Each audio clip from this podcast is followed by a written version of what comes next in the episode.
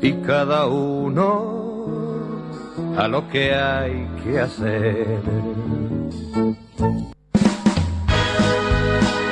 Todos los martes, de 19 a 20 horas, Nuestra Gente. Programa declarado de interés general, social, político y cultural. Con la conducción de Fabián Gómez y el análisis de Salvador Rodríguez. Por AM 1140. Cuando duerma con la soledad. En el dial AM1140. Radio La Luna. Radio de colores.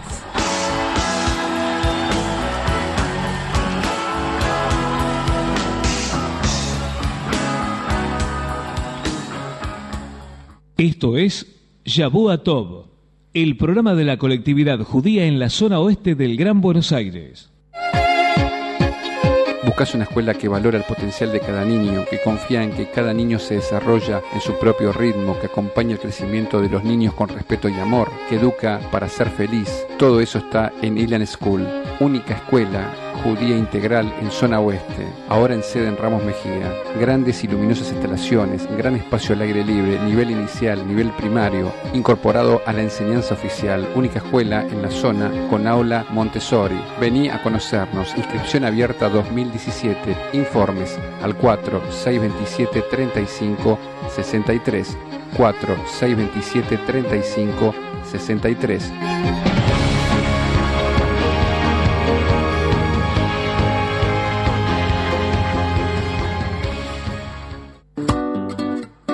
Nuevas Travesías, Viajes y Turismo, de Daniel Bior y Rosa Radolski. Valoramos tus caminos transitados y te invitamos a recorrer y disfrutar de nuevos lugares juntos a nosotros. Podés estar paseando con Nuevas Travesías. Llámanos al 15 49 73 52 52 o escribirnos un mail a nuevastravesías.gmail.com.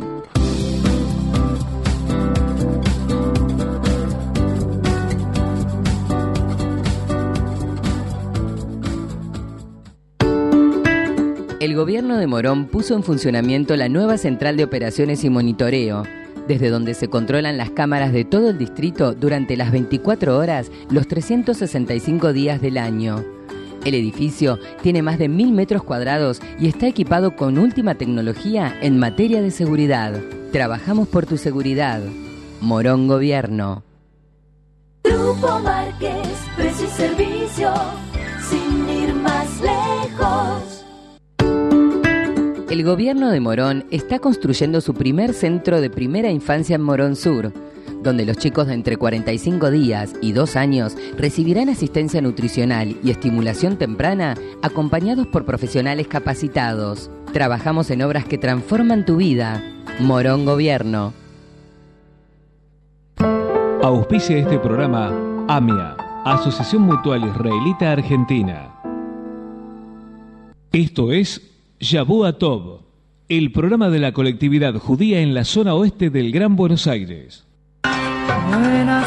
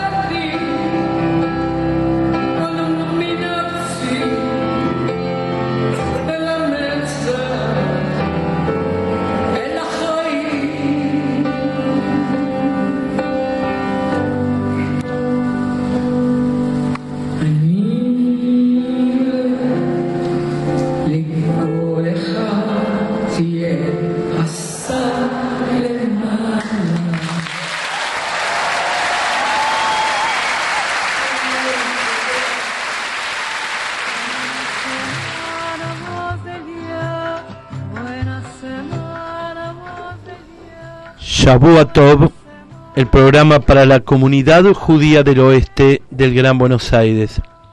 4443-7424. Por internet para todo el mundo. www.radiolaluna.com.ar. Unite a nuestro grupo de Facebook Amigos de Shabuatov.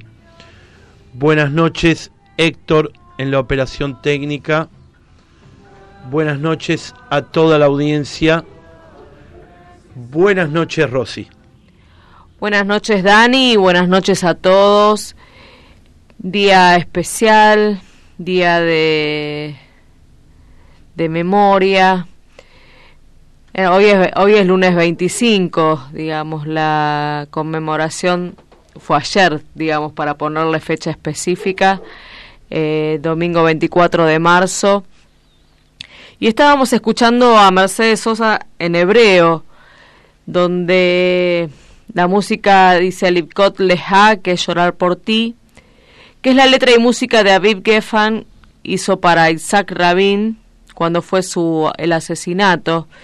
Uno se podrá preguntar de qué tiene que ver con, con el tema del golpe, con lo que vivimos acá. Sin embargo, eh, llorar por ti encierra eh, este dolor por los 30.000 desaparecidos, por lo que se vivió en nuestro país. Eh, ayer, Dani, estuve hablando con Sara Ruz, que es sobreviviente de la Shoah y también tiene un hijo desaparecido y, hablando de dolor, una señora de 92 años que estaba cansada, que había ido de acá para allá y, qué difícil, ¿no? Eh, realmente me lo puedo imaginar y no me lo puedo imaginar. ¿Qué será, no? Una persona desaparecida. Pero bueno, para, para hacer un análisis que ya lo hizo y lo he lo he leído en las redes sociales y realmente eh, quedé impactado. Estamos con, con nuestro gran periodista, licenciado Guido Maizurs. Hola Guido, Shabuatov, Rosy Dani, te saludamos. Buenas noches.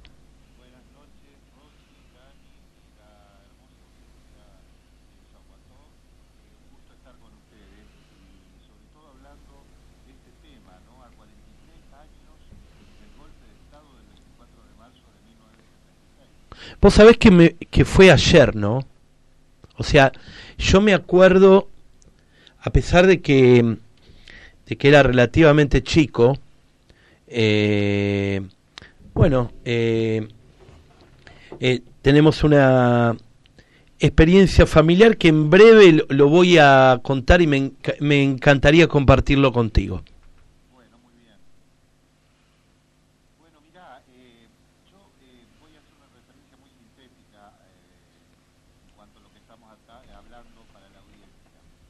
Hace 43 años atrás, eh, el 4 de marzo del 76, hoy estamos en el 2019, ocurrió el golpe militar que dio origen a la dictadura más sangrienta de nuestra historia, donde miles de argentinos fueron detenidos, torturados, desaparecidos en Argentina durante esa dictadura militar. Allí los derechos fueron fríamente violados por la planificada represión militar con impunes secuestros y crueles tormentos. En nombre de la seguridad nacional, miles de ciudadanos fueron secuestrados y pasaron a formar parte de los desaparecidos, sí, de los desaparecidos, los ausentes que ya no están con nosotros. Ellos fueron argentinos, fueron eh, inocentes, fueron cristianos, fueron judíos, fueron agnósticos, fueron trabajadores, fueron profesionales, fueron amargastas, fueron estudiantes, fueron mujeres, fueron hombres y por sobre todo fueron seres humanos como tú, como, como ella, como él, como todos nosotros. Todos los argentinos con los que ya no están, con los argentinos.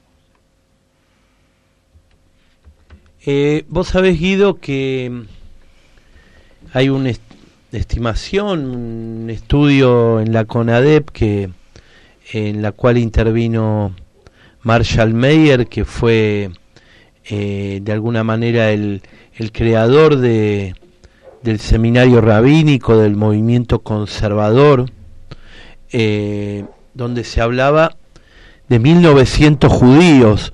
Vos has hecho en tu análisis que eh, la población judía en Argentina en ese momento era de 0,5, ¿no? Bueno, mira, entre 1976 y 1983, que es el tiempo que duró la dictadura militar en el poder, la comunidad judía era de alrededor del 0,5% de la población total de Argentina. Hoy somos un poco menos todavía, ¿no es cierto? Pero en aquel momento éramos 0,5%. Pero los desaparecidos judíos fueron del 3%. Durante la dictadura militar desaparecieron en la Argentina entre 1.800 y 2.000 jóvenes judíos.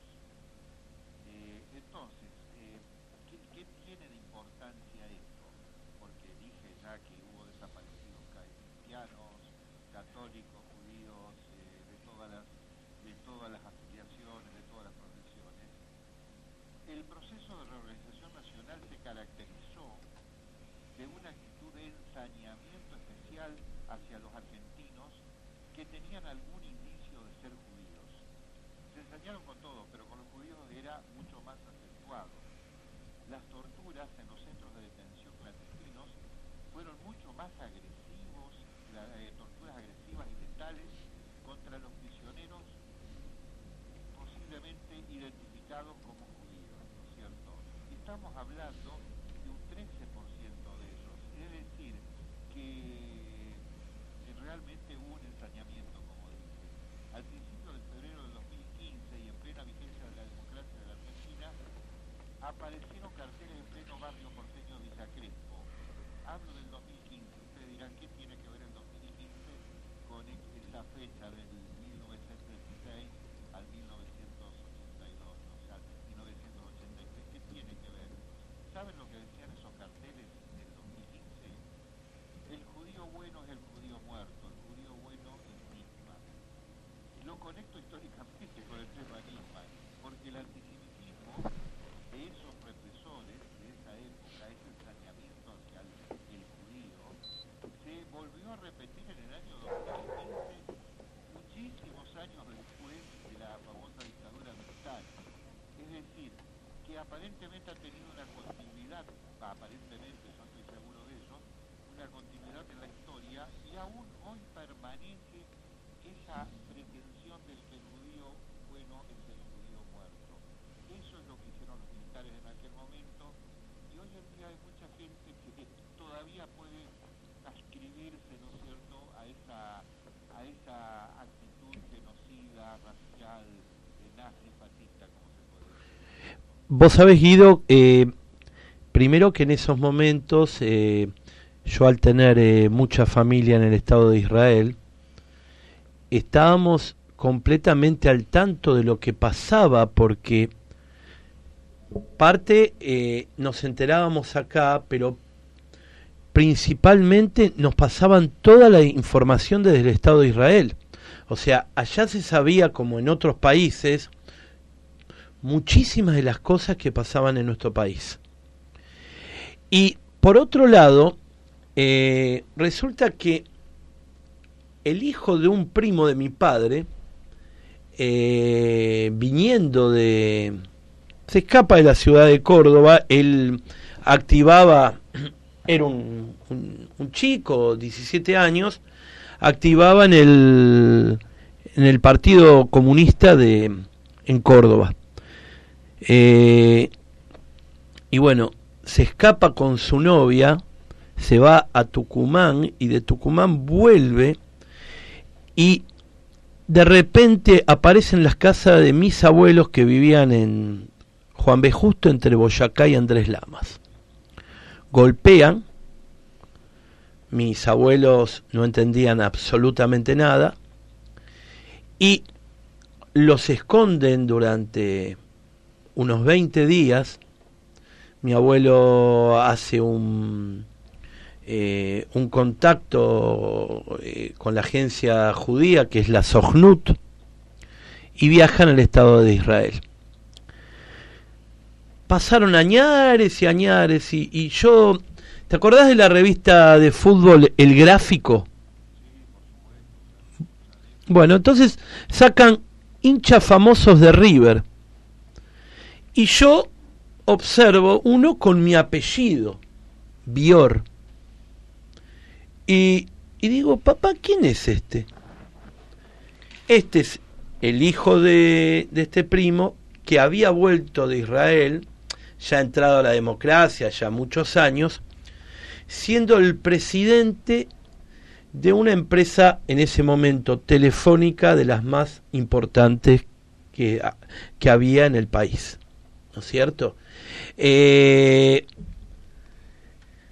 moraleja, un muchacho con, con mucha capacidad, pero bueno, son historias, ¿no? Y esto quiero terminar como corolario, ¿no? Que por, por un lado, eh, bueno, las autoridades comunitarias judías hacían ese trabajo, pero por otro lado, hubo un silencio abrumador que todavía es un tema y lo digo todos los años, es un tema tabú, donde la Daya, la Amia, un silencio absoluto de todo lo que pasaba, entre ellos los 1900 judíos desaparecidos, Guido. Esto me hago cargo yo de lo que estoy diciendo. ¿eh?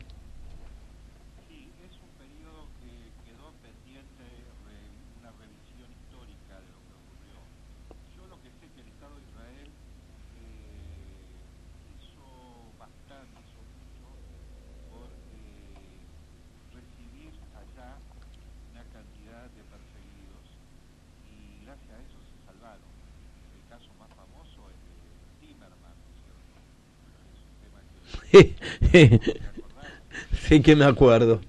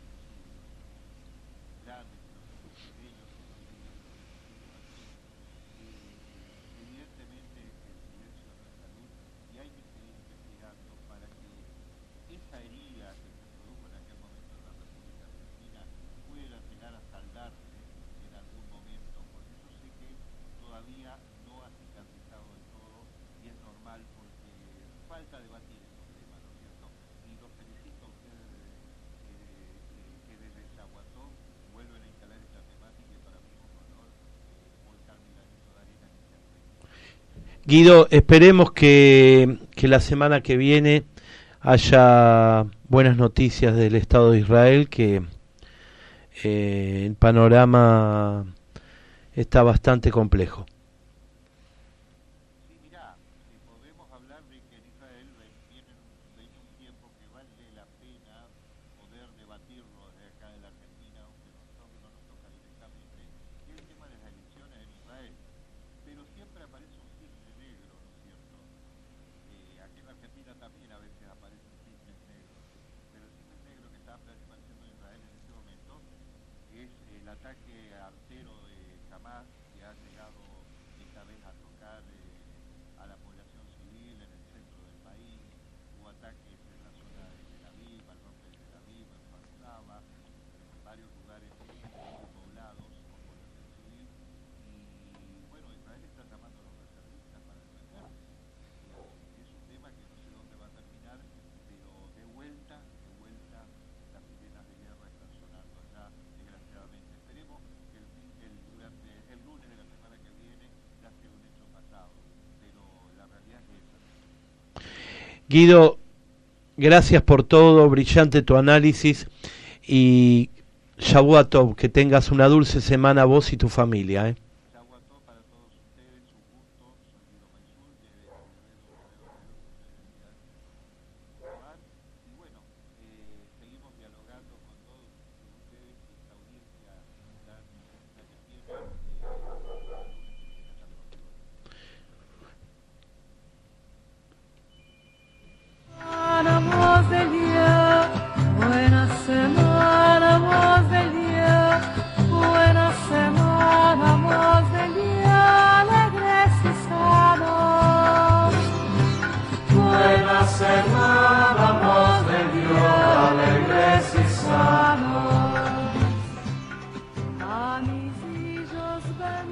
Shabuatov, Rosy, ¿cómo hemos comenzado el programa? Eh?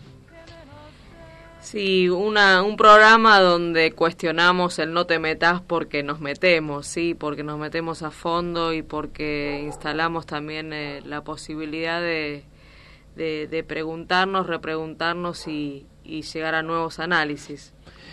Y bueno, no comenzamos con mucha alegría el programa. Intuyo, no sé, tengo la percepción de que vamos a continuar, no en la misma línea, pero eh, también tema que va a dar que hablar. Es eh, un honor en Shabuatov, eh, Rossi, presentar al economista, consultor de pymes, eh, profesor en la Universidad Nacional de La Matanza y docente en la Escuela Martín Buber, el doctor Ariel Sachs. Hola Ariel, Shabuatov, Rosy y Dani, te saludamos. Buenas noches. Hola Rosy, hola Dani, buenas noches. ¿Se escucha bien? Perfecto, escuchamos. ¿Vos todo bien? Todo bárbaro. Sabes que yo silencié ahora la radio, Ajá. pero quería comentarles que en eh, la oportunidad del entrevistado anterior no se escuchaba bien. Ajá. No sé si ahora se estará escuchando, de hecho podría hasta probarlo. Perfecto, Ah, perfecto. yo me escucho, así Acá, que me parece acá, que eh, se escucha perfecto. ¿eh? ahí está perfecto. Sí, sí, sí, sí, sí, sí. Y después lo vas a escuchar cuando ya, eh, mejor todavía, cuando eh, aparezca la transmisión eh, en, en las redes sociales, Ariel. Eh, eh, Ariel, ¿cómo, ¿cómo llegamos a fin de mes?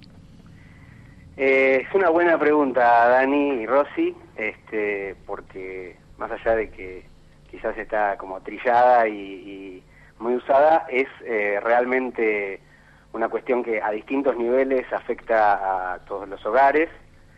Te diría que a, la- a las empresas también, en- de otra forma, pero también. Em, digo, esto para que no sea así un, un monólogo, vayamos eh, pimponeando, ¿no? Pero eh, el llegar a fin de mes, si querés, desde el punto de vista profesional y técnico, es que los ingresos de, de un hogar alcancen para cubrir los egresos, ¿no? Sí. Eso se entiende. Lo, lo- digo, si Perfecto. algo voy diciendo y suena eh, complicado, frénenme. No, al contrario. Eh, No, no, en serio, así, así se entiende, para que no sea, viste, una, una cuestión muy técnica. Eh, entonces es como una ecuación que tiene ingresos que suman y egresos que restan, ¿no? Eh, eso tiene que dar más que cero. Y mm, la verdad es que lo, más deseable sería poder aumentar los ingresos, ¿no?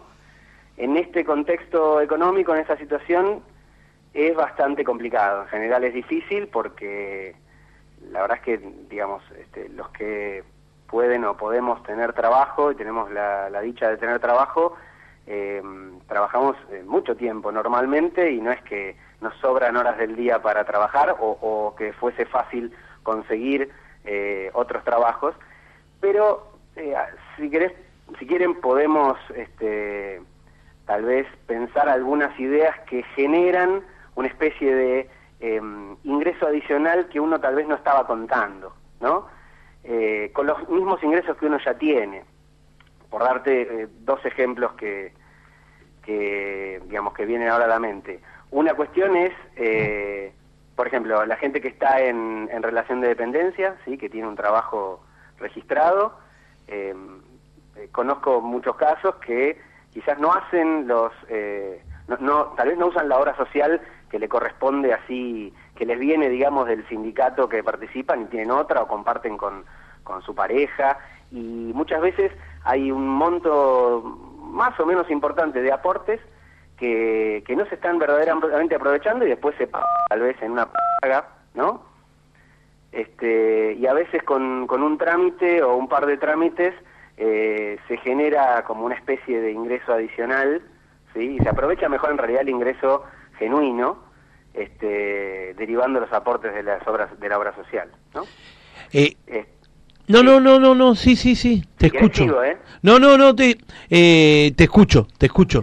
Eh, digo, en, el- la misma línea de, de incrementar ingresos, otro que es, digamos, un incremento así virtual. Estos son ejemplos nada más, ¿eh? pero como para tener una idea, y ahora voy a, la otra parte, la de los egresos.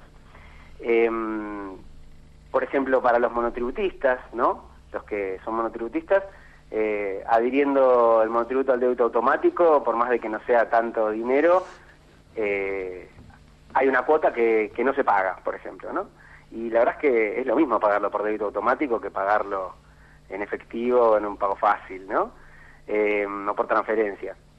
Entonces, quizás eh, vale la pena en esta situación donde eh, hay que amacarse un poco y buscar de dónde sacar recursos, tratar de aprovechar algunas de estas cosas. Igualmente, creo que lo más interesante para pensar o para que eh, los, los que escuchan también puedan analizar su propia situación, es, este, si quieren mi recomendación, parte de eh, tratar de hacer un ejercicio que a veces no es muy fácil. ¿eh? Eh, muchos quizás de los que escuchan lo hacen y, y está muy bien y, y, digamos eh, y les recomiendo que sigan así, pero muchos hogares no no le dan la importancia o, o, digamos o les parece tedioso o no les gusta eh, el la, digamos el tomarse la, la disciplina sí o la mm, el ritual si se quiere de registrar sí y de anotar, de, de, controlar y tratar de pensar antes de actuar respecto de todas las cosas que se gastan en un hogar, ¿no? Todas las cosas que, que son egresos, ¿sí? Eh, en este sentido, eh, de vuelta, frénenme si, si voy muy No, rápido, no, no. si algo no se Eh, eh, entiende. interesante, interesante lo que vos mencionaste, lo último, porque eh, creo que debe ser un tema bastante eh, cotidiano. Eh, Ariel, eh, ¿por qué, ¿por qué siempre pensamos en el dólar? Porque eh, es, eh, es lo que se escucha y, y qué intuís vos que se viene desde acá hasta, bueno, hasta la contienda electoral, ¿no? Bien. Em, el dólar afecta, si se quiere, en, en dos planos, a la, a la vida cotidiana, ¿no? Si alguien tiene eh, algún excedente de dinero que puede usar para, digamos, para lo que comúnmente se llama ahorro, ¿no? Muchas familias compran dólares y con eso resguardan el, el valor, ¿no? De ese ahorro. Entonces, el, el movimiento del dólar de por sí cambia el valor de sus ahorros, ¿no? Lo van actualizando. En general, en el último tiempo lo que sucede es que eh, el, el dólar, digamos, va va variando más rápido y se devalúa más rápido de este, lo que crecen los ingresos, los salarios principalmente, ¿no? Entonces es eh, claramente un, un- resguardo. También, no importa, no, no, creo que no, no aplica ahora para hablar de otro tipo de inversiones, pero ese es un punto, digamos. Creo que lo más importante no es eso para la mayor parte de las familias, ¿no? De los hogares. Creo que lo más importante de, de la cuestión del dólar es que el efecto que tiene el dólar en la vida cotidiana, más que nada en los precios, ¿no? Em, porque ya sea porque algunos de los productos, bienes y servicios que consumimos sean directamente importados o no, aún los no importados em, igualmente impactan su precio. ¿Por qué? Porque a veces hay insumos, una parte de eso es importada, no todo, pero una parte. Ahora, ¿en qué impacta, por ejemplo, en, no sé, un, en un, corte de peluquería, ¿no? En eso también impacta el dólar indirectamente, porque los eh, gastos, ¿sí? gastos fijos y, gastos variables de la estructura, por ejemplo, de la peluquería, esto es un ejemplo nomás, ¿no? Eh, también sufren de, digamos, se ven impactados por tener insumos eh, y compras que hacer que tienen alguno de sus componentes importados. Esto para explicarlo, digamos, lo más sencillo posible, ¿no? Entonces, eh, incluso en las cosas que no tienen que ver con una operación en dólares, ¿sí? Está impacta, de algún modo, tarde o temprano, en los precios una devaluación. Y mm, eh, es un poco más largo, si se quiere, de, explicar, pero parte de la estructura, digamos, de, la de las políticas económicas que de los últimos años, em, digamos, del presente gobierno, generaron eh, esta presión tan fuerte en la divisa, ¿no? Por más de que hay, el Banco Central tiene muchas reservas, eh, no tiene toda libertad que quisiese o que estaría bueno que tenga para usarlas, por un lado, ¿sí? Y además estructuralmente hay un, un- déficit, o sea, hay más, no quiero irme en, en cuestiones más técnicas, pero hay muchos factores que hacen a la demanda de dólares que presionan a unos que en términos genuinos, digamos, el- el- los dólares que Argentina puede conseguir más genuinamente son con exportaciones. Ahora, para exportar tenemos que producir, producir mucho y producir cosas que quiera el mundo, ¿no? Y nos pueda comprar, en términos generales, ¿no? Eh, y en gene- digamos, no, voy a generalizar, pero en este momento, la, más allá de que la economía se está achicando, ¿sí? el tamaño de, en general de los mercados se está achicando, la producción se está achicando y por eso también las exportaciones. Eh, no hay una, eh, no, está existiendo una demanda de afuera del país adicional que diga, bueno, nosotros consumimos menos, ¿no? Acá adentro, se achica el mercado interno, pero de afuera nos, nos piden más, nos quieren comprar más. No está sucediendo eso. Entonces, eh, no hay eh, dólares o, ma- o los dólares genuinos que, que requiere la demanda, ¿sí? Entonces hay una presión y probablemente el dólar se siga devaluando, digo, no, no estoy diciendo nada que, que creo que, que la intuición de cualquier persona tiene o que se escucha en los medios, lo que realmente es muy difícil de saber y de, digamos, de, yo no, a mí no me gusta hacer eh, futurología, a mí me parece que si bien hay modelos eh, estadísticos que, digamos, que algunos economistas especializados hacen y utilizan para, para hacer proyecciones, em, me parece que no es eh, muy responsable decir eh, a cuánto exactamente va a estar el dólar, porque no lo sé. Sí seguro va a, estar- va, a seguir devaluándose. No, cuando digo esto no es una cuestión de eh, mañana seguro se devalúa y pasado no y así, digamos. Tiene una volatilidad, hay un sub y baja. Ahora la tendencia en términos, digamos, generales es que siga devaluándose. O sea, en síntesis tenemos que seguir teniendo bastante destreza para equilibrar los eh, egresos, ingresos y, y pasarla lo mejor posible hasta tal vez en algún momento haya alguna estabilidad. Sí, eh, un poco, digamos, lo, que viene el gran problema de lo que viene sucediendo, creo que para los hogares en general, es lo que se llama la pérdida de poder adquisitivo. E- esa es el- la cuestión, o sea, trabajando la misma cantidad de horas, o más que antes incluso, ¿sí? si es que se tiene trabajo, eh, no se compran las mismas cosas que antes. Ese es el, en concreto el problema más importante. No hay vistas de que eso se vaya a recuperar por lo menos este año. Eh, y habría que ver si hay algún cambio de gobierno, si eso vaya a cambiar. Pero en, este modelo, digamos, con estas políticas económicas, no va a haber eh, probablemente recuperación, o la recuperación no va a alcanzar como para que sintamos un efecto positivo y que digamos, ah, ahora sigo trabajando lo mismo, pero ahora sí puedo comprarme las cosas que necesito. Y en esta línea, Rosy, que decías, a mí me faltó comentar alguna cosa más, si me dejan y si hay tiempo, Sí, sí. de mm, la cuestión de cómo llegar a fin de mes, que esto que decía de, de, digamos, lo importante de medir y, y controlar, cada uno lo, lo podrá hacer de la manera en que, que le salga, ¿no? Digo, puede anotar en un papel algunas cosas de, en grandes rubros, o tener una planilla en la computadora súper detallada, como o hay aplicaciones incluso que permite registrar los gastos. Ahora, creo que lo importante de todo esto es, el ideal es hacer un ejercicio, no sé, al inicio de cada mes o en, cualquier momento, digamos, que uno pueda, y pensar y proyectar en la cabeza y escribirlo todas las cosas que uno sabe que va a tener que gastar, ¿sí? Porque uno sabe más o menos, por lo menos lo habitual, sin las, las contingencias, ¿no? Sabe qué grandes rubros y más o menos cuánto gasta. Entonces, con eso poder por lo menos tener una idea de que, eh, digo, en, en términos de, la mayoría que, es asalariada, ¿no? Se cobra al inicio del mes, ahora ese dinero debería alcanzar para todo lo que hay, para los gastos del, mes, del día 30, por ejemplo, ¿no? Entonces, si uno sabe que va a tener más adelante algunas cuestiones que son clave y puede, y, digamos, se proyecta que alcance, sirve como ejercicio incluso mental para poder administrar ese ingreso. Que tal vez en otro momento, que quedaba un poco más holgado, no importaba comprar algo más, algo menos, en alguna, digamos, en, en- paseando uno va y compra algo, en esta situación quizás hay que ser un poco más eh, disciplinado, meticuloso y, y- y saber, por eso está bueno tener registros, ¿no? Para ir y revisarlo y acordarse, uy, no, esto no lo voy a comprar ahora, tal vez, porque sé que la semana que viene voy a tener que pagar tal cosa.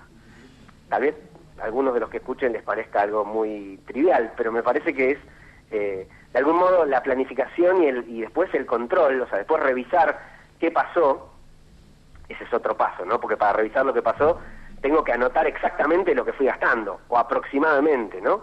Si yo dije que iba a gastar en comida, gastaba X pesos por semana, pero gasto el doble, ¿qué pasó? Hice mal el cálculo. Ah, no, tuve, no sé, este, un evento en particular, ¿sí? Eh, ¿Cuántos eventos tengo? ¿Los puedo prever?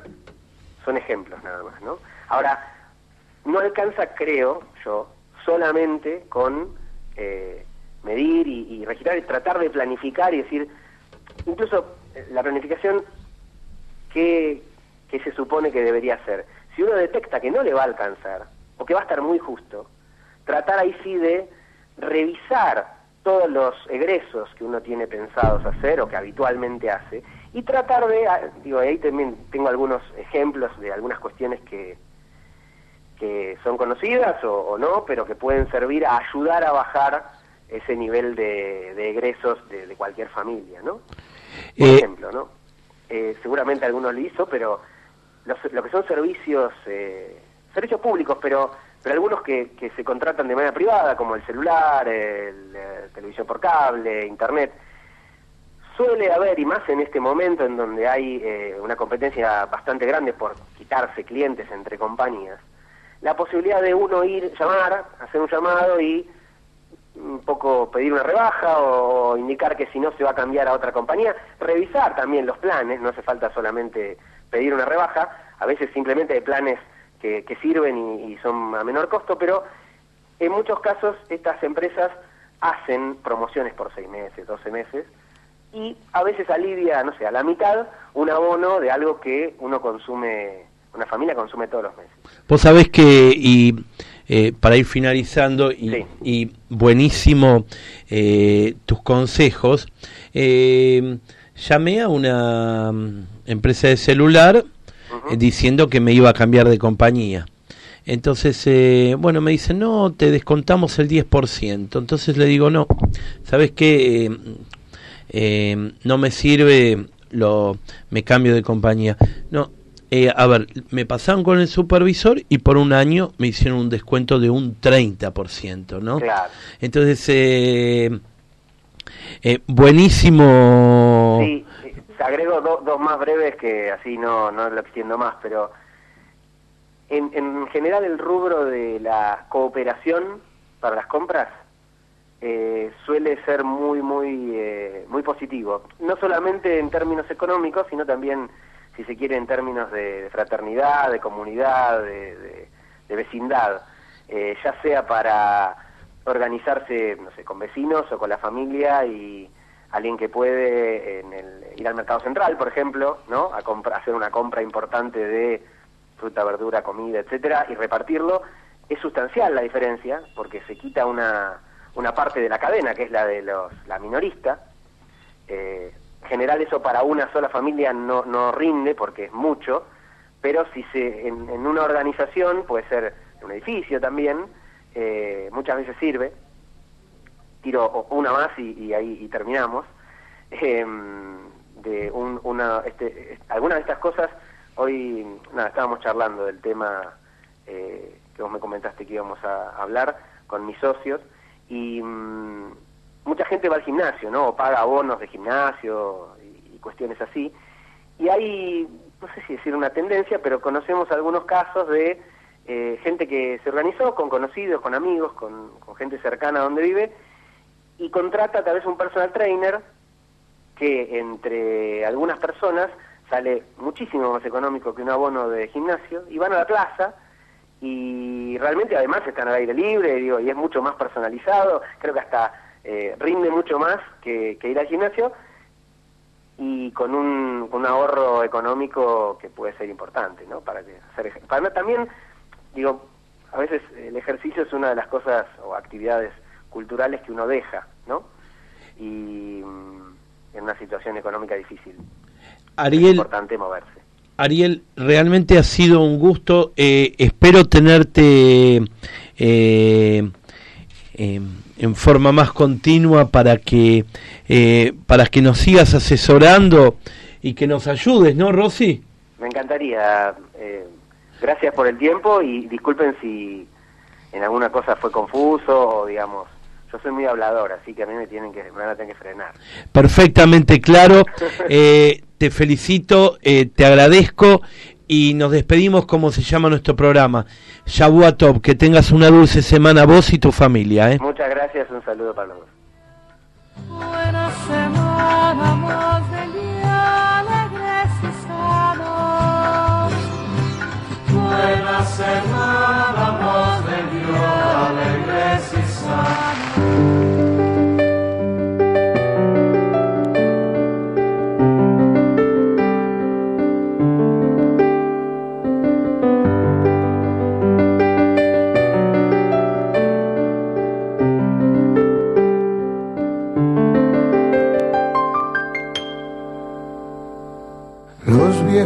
amores que no están,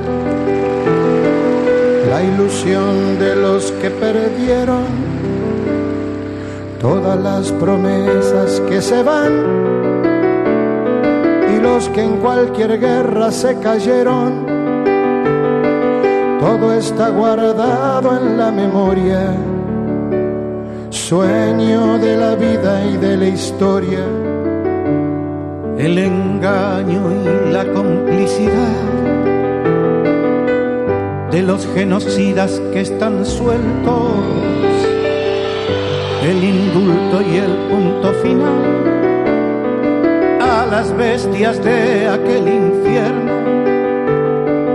Todo está guardado en la memoria, sueño de la vida y de la historia.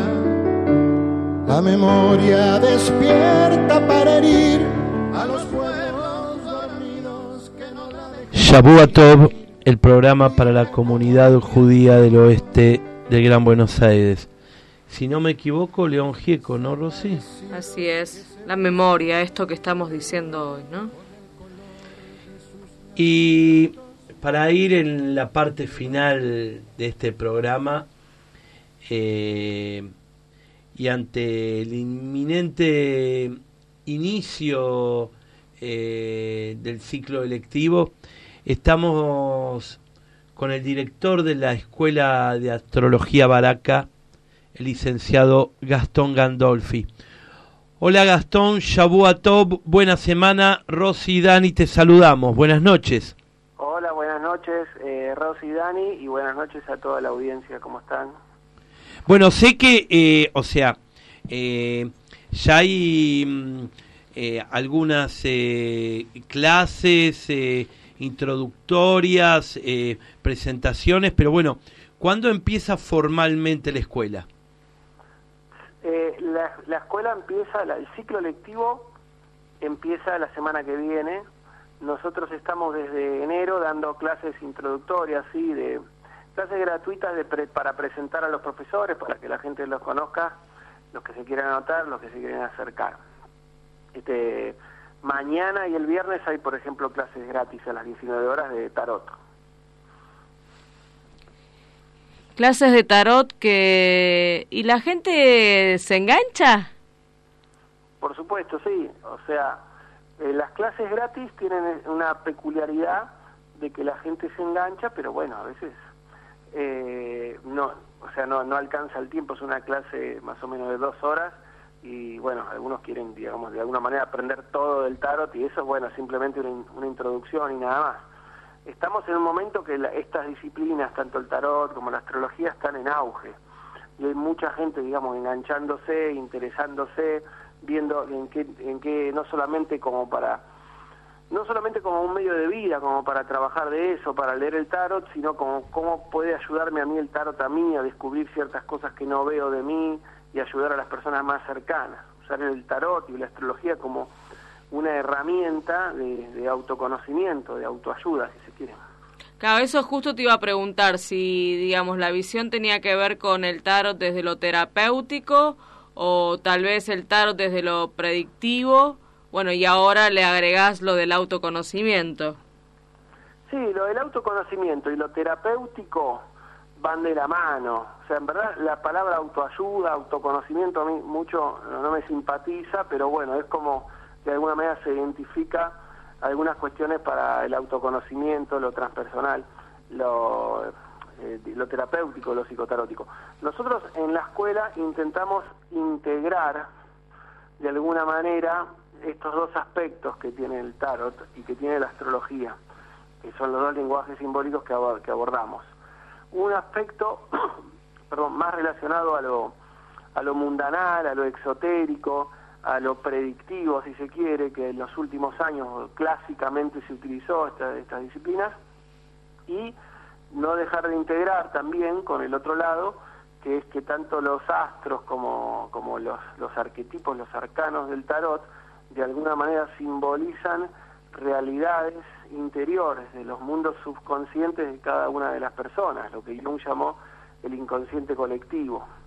Entonces eso sí es una herramienta muy poderosa para acceder a conocer y a transformar y a ver cómo manejar esas, esas realidades que tenemos. Quizás a todos alguna vez nos pasó que eh, hablando con un astrólogo o, o viéndolo en el diario, no importa, vemos que algo que nosotros vivíamos como algo que era subjetivo en nosotros, algo que nos pasaba, que me pasa a mí, que nos pasaba a nosotros, proviene de una fuente objetiva, o sea que hay un grupo, un núcleo de personas, un conjunto de personas que más o menos en ese ámbito de su vida les pasan cosas parecidas. Entonces, así como puede servir para diagnosticar, para ver, para conocerse, quizás también sirva para ver cómo, cómo usar mejor esas, que son energías, que son en definitiva herramientas eh, que nos da la vida, ¿sí?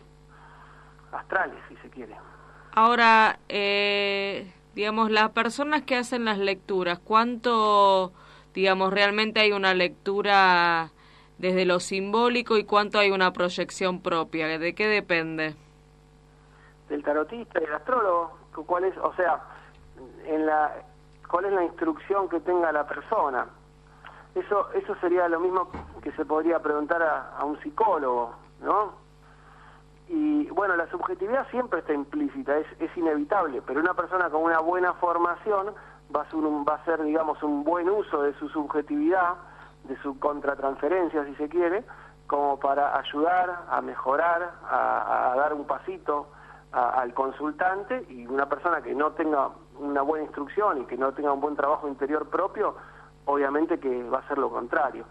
Jodorowsky, por ejemplo, decía, que es un gran maestro del tarot, decía que el, el tarot es una herramienta muy potente.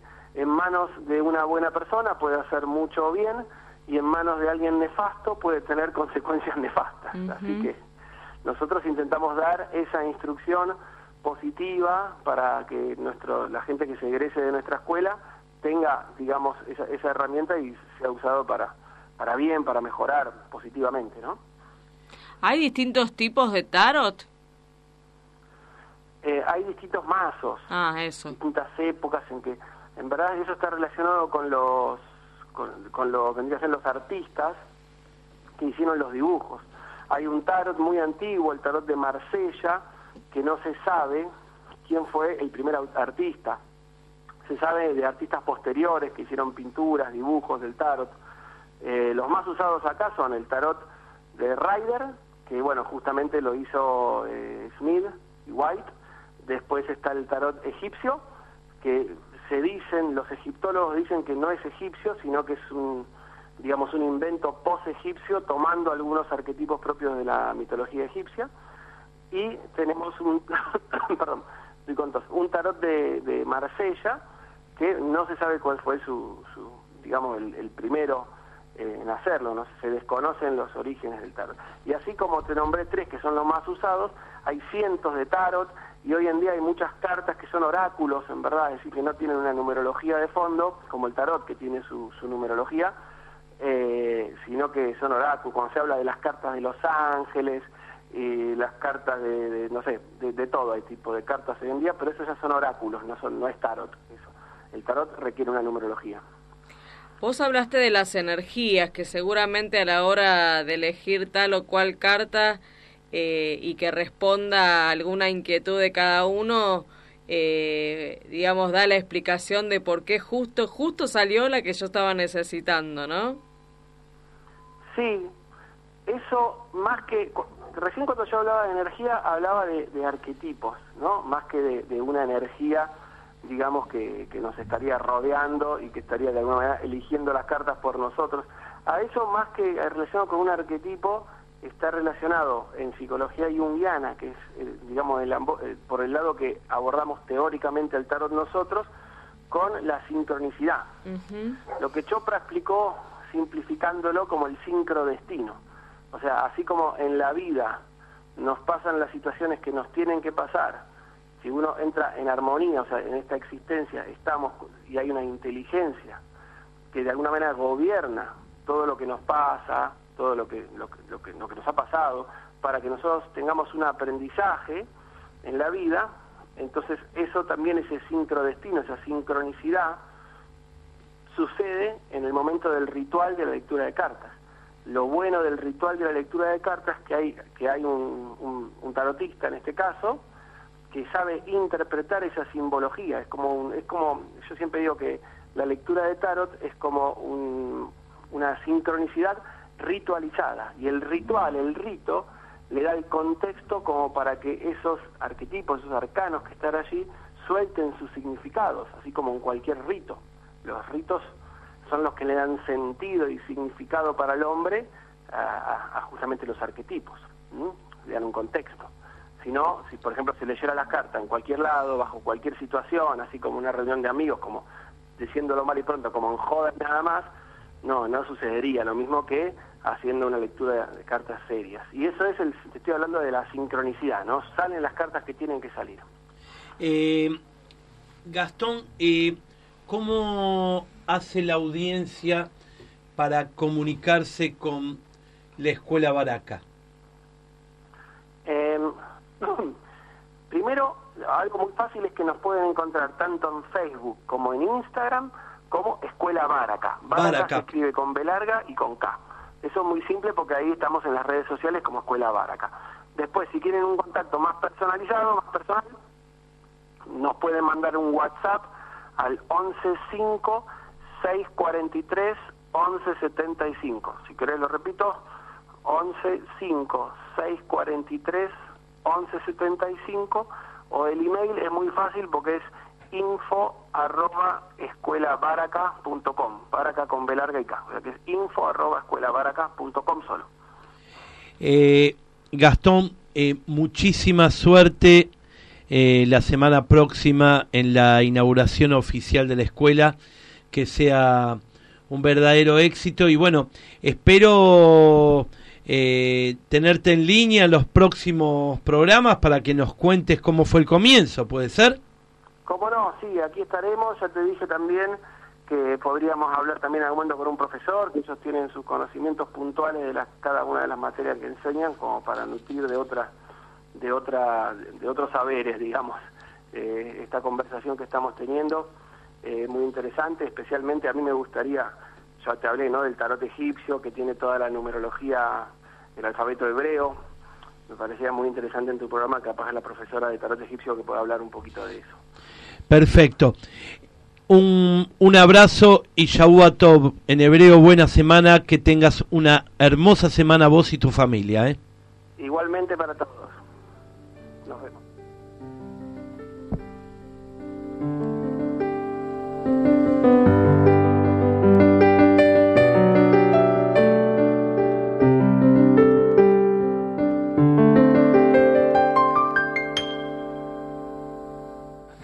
Viejos amores que no están, la ilusión de los que perdieron, todas las promesas que se van. Justicia, justicia perseguirás. A donde estén los iremos a buscar. Sí, Dani, memoria, verdad y justicia es el, lema, es lo que sostenemos y es un acompañar, un abrazo eh, contenedor y fraterno para estas madres y abuelas y por supuesto familias, porque digamos los grandes luchadoras y que continúan y continúan a pesar de tantos años. Eh, son ellas, sin embargo, hay mucha familia, hay muchos eh, padres, hermanos, amigos que también están en esto. Así que acompañamos, abrazamos y continuamos eh, sosteniendo la memoria, la verdad y la justicia. Shavua Tov, el programa para la comunidad judía del oeste del Gran Buenos Aires. Muy pero muy buena semana para todos.